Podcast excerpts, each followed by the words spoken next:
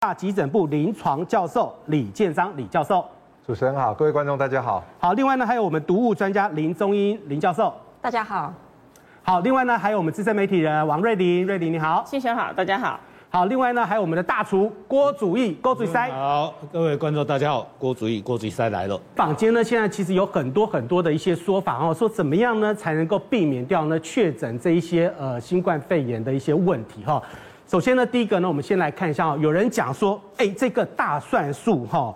能够杀菌，蒜头能能够消毒，哈，到底是不是真的？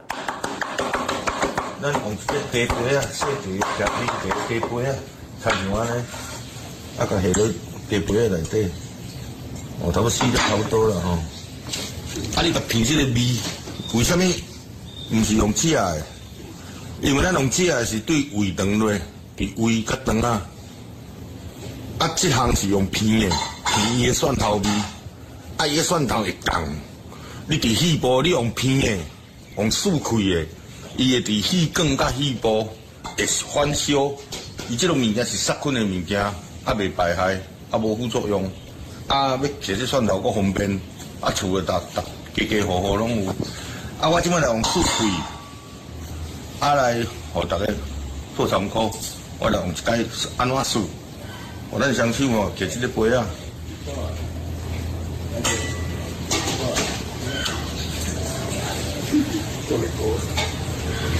就是甲紧开，你竖起来，甲紧开，甲迄个开二条的紧的，伊就会走对肺肺部内啊。啊，你会感觉肺部会烧烧，啊有一个蒜头味，哦，迄个迄就是咧杀菌啊。啊，你若加片几盖啊，会流汗，迄种正常的。哦，啊，这个是会知啊，三粒、三四粒，下晡三四粒。啊，一缸甲偏十外分钟啊！哦，对这预防杀菌啦，预防啦吼，较好咧治疗啦。哦，啊无啦着着啊吼，即个要救吼就伤慢啊啦。啊，这也袂败害啊啦，啊佫俗，啊佫方便。这到底是不是真的哈？这个说法的话呢，其实呢，呃，在网络上面大家在那边传哈，就是这是医生的同学呢，两年前呢在万华感染，然后送回苗栗医治，然后医生呢得知他住院的一个消息以后，你教了用这种方法。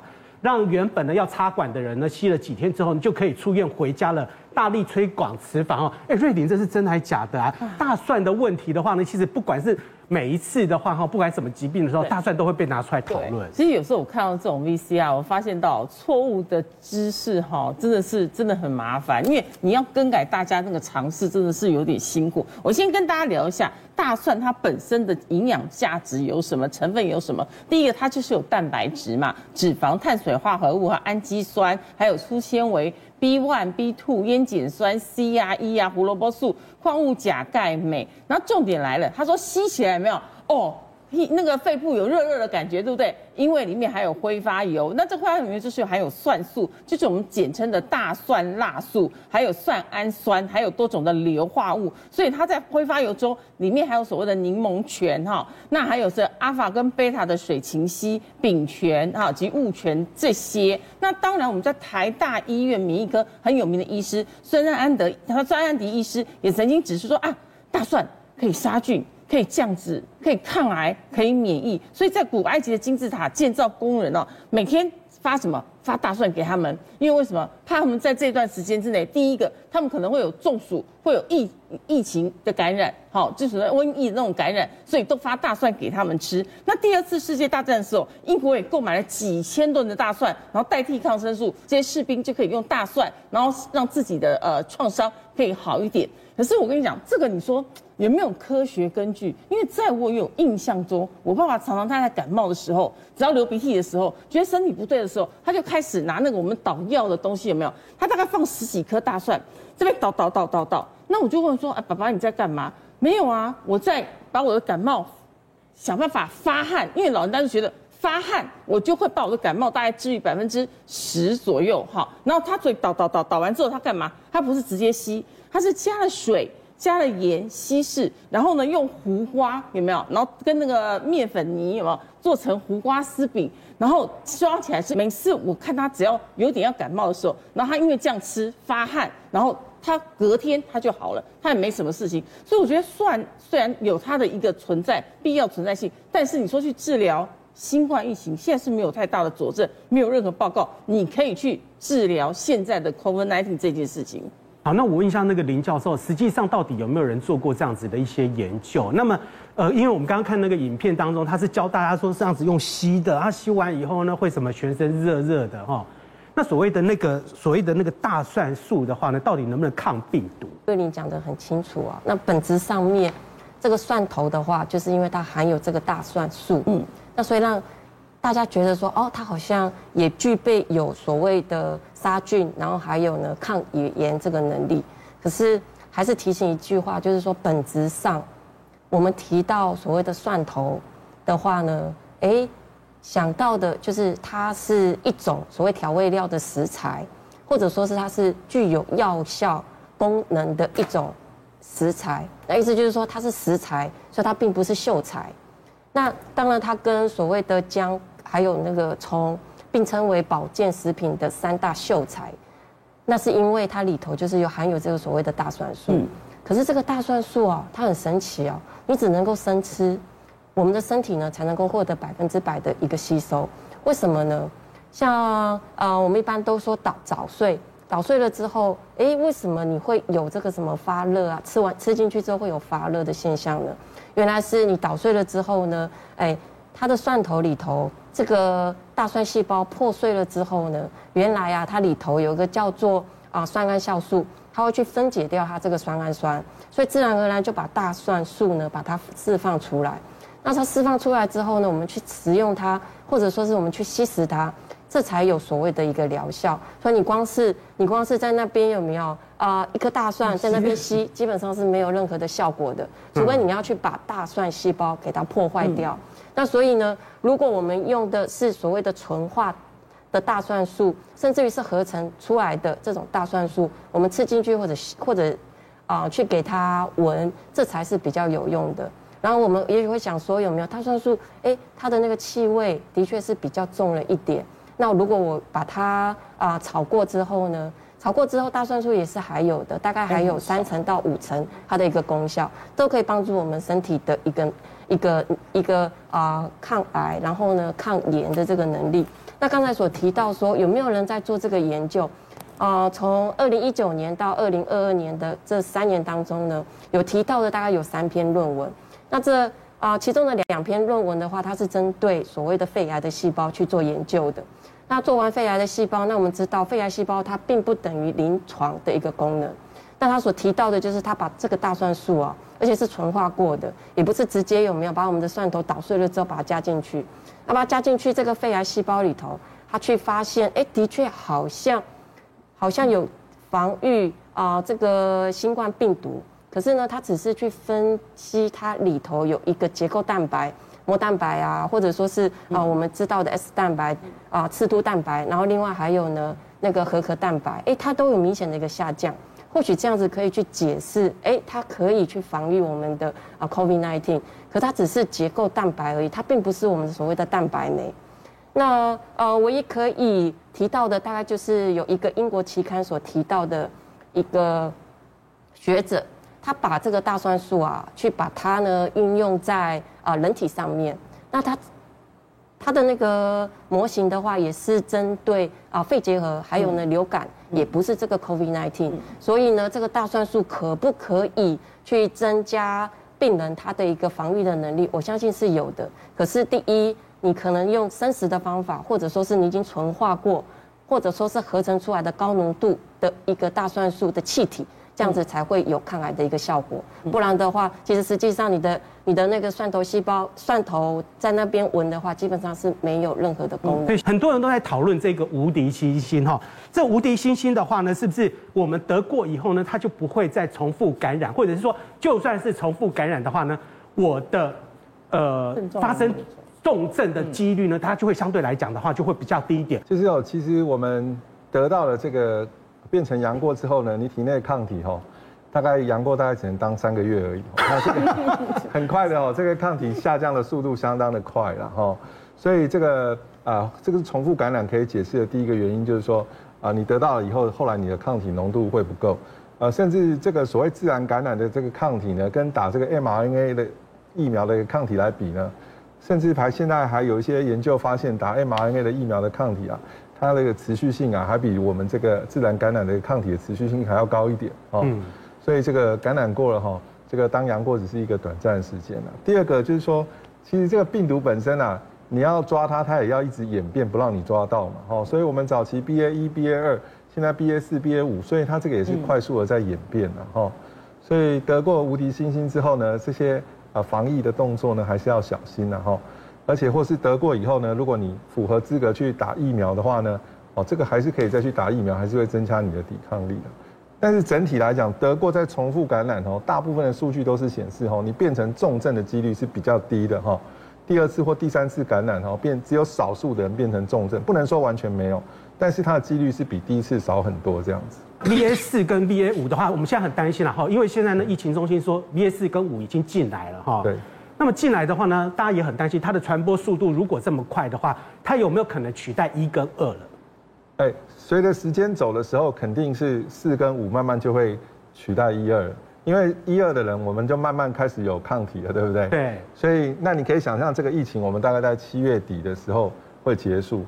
好，那大概有三个月时间，好，到十月之间，可能我们这个人群中大家的抗体浓度都很高，嗯，所以预计在十月底或十一月的时候，可能 BA 四五的时候，大家抗体掉的时候，就可能会起来。就是四跟五的话呢，它的病症的症状的话呢，会不会比那个一跟二还要来得更严重啊？对。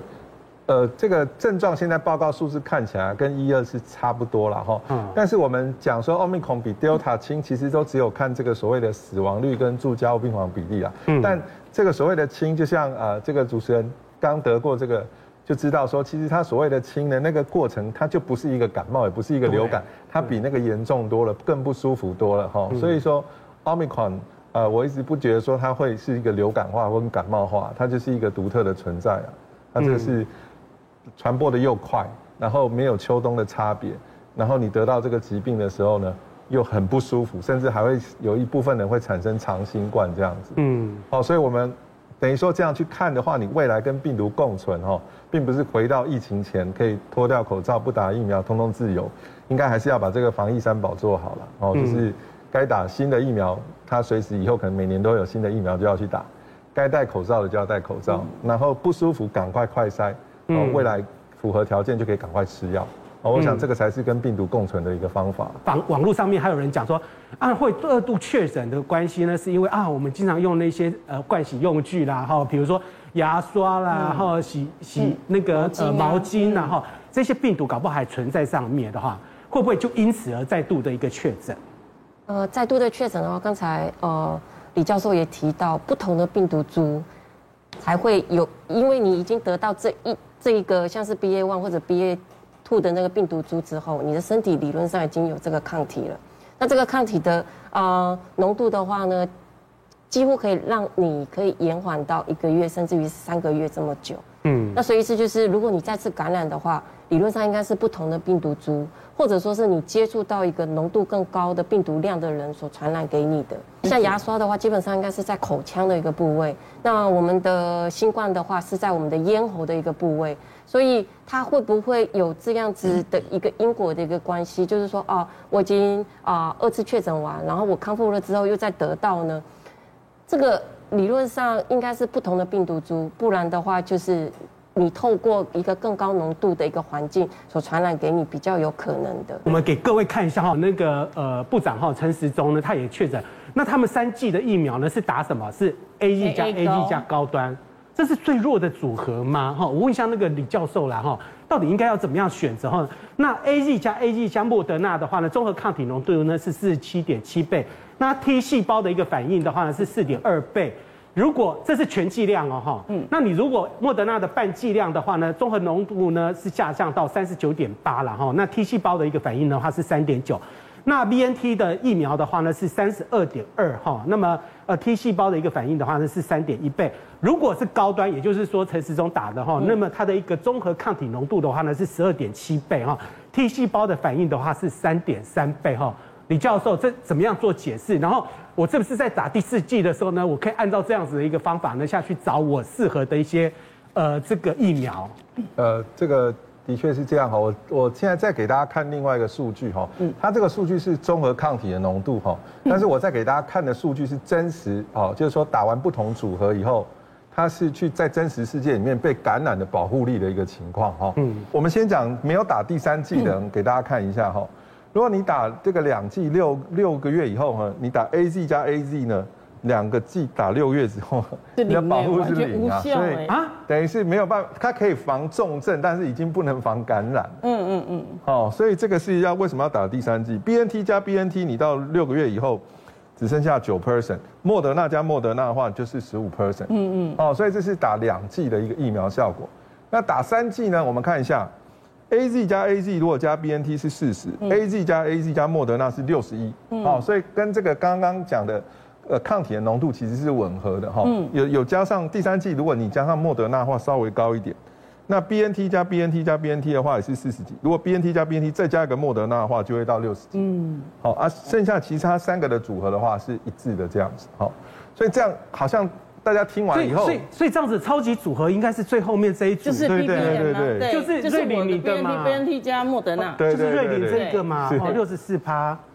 所以现在大家听完好像会觉得有一点就是太多数字了，你记不起来。好，所以我给大家一个观念，就是说你前面要是打这个所谓的高端，这个叫做次蛋白疫苗，嗯，或者是打 A Z A Z 这个所谓的 vector，就是所谓腺病毒疫苗，后面要加一个组合，你要么是加 B N T。要么或是要加莫德纳，你一定要加个 mRNA 的组合。现在看起来这两种组合混打的话呢，可能它的一个啊效果啊会是最好。那你如果是要去计较那个百分之五或十要最好的话呢，就是你的组合里面呢一定要去含到一个莫德纳这样子。嗯，好，所以大概的它这个原则就是这样子。那李教授，你们评估过的话呢，其实我打打第三剂或者打第四剂的话。呃，在什么时间点它的浓度会是最好的，都最高的？然后几个月以后呢，它其实它的效果可能会逐渐的递减。对，一般打完以后十四天以后，它这个抗体浓度才起来。对，三个月以后浓度就开始掉。对。所以它只能维持大概三个月左右，三个月到高峰，然后慢慢掉下去了。所以你看，我现在如果打第三剂，我是过年前打的话，到现在其实已经超过三个月。对，我们说超过六个月以后，那个抗体就很低了，就搞不好都已经趋近于零了这样子。如果是打两剂的话，是趋近。但是它对于重症来讲的话呢，其实防重症，重症都还是有。对。好，那么那么另外呢，就是在呃这个确诊过后的话呢，其实呢要补充身体上面的一些营养素哈。包含了蛋白质哈，那么鸡肉呢哈是那个蛋白质呢呃最主要的一个补充来源，也非常的容易取得哈。但是你知道吗？鸡肉呢有一些地方呢是不能吃的的哈。休息一下广告之后呢，马上告诉你。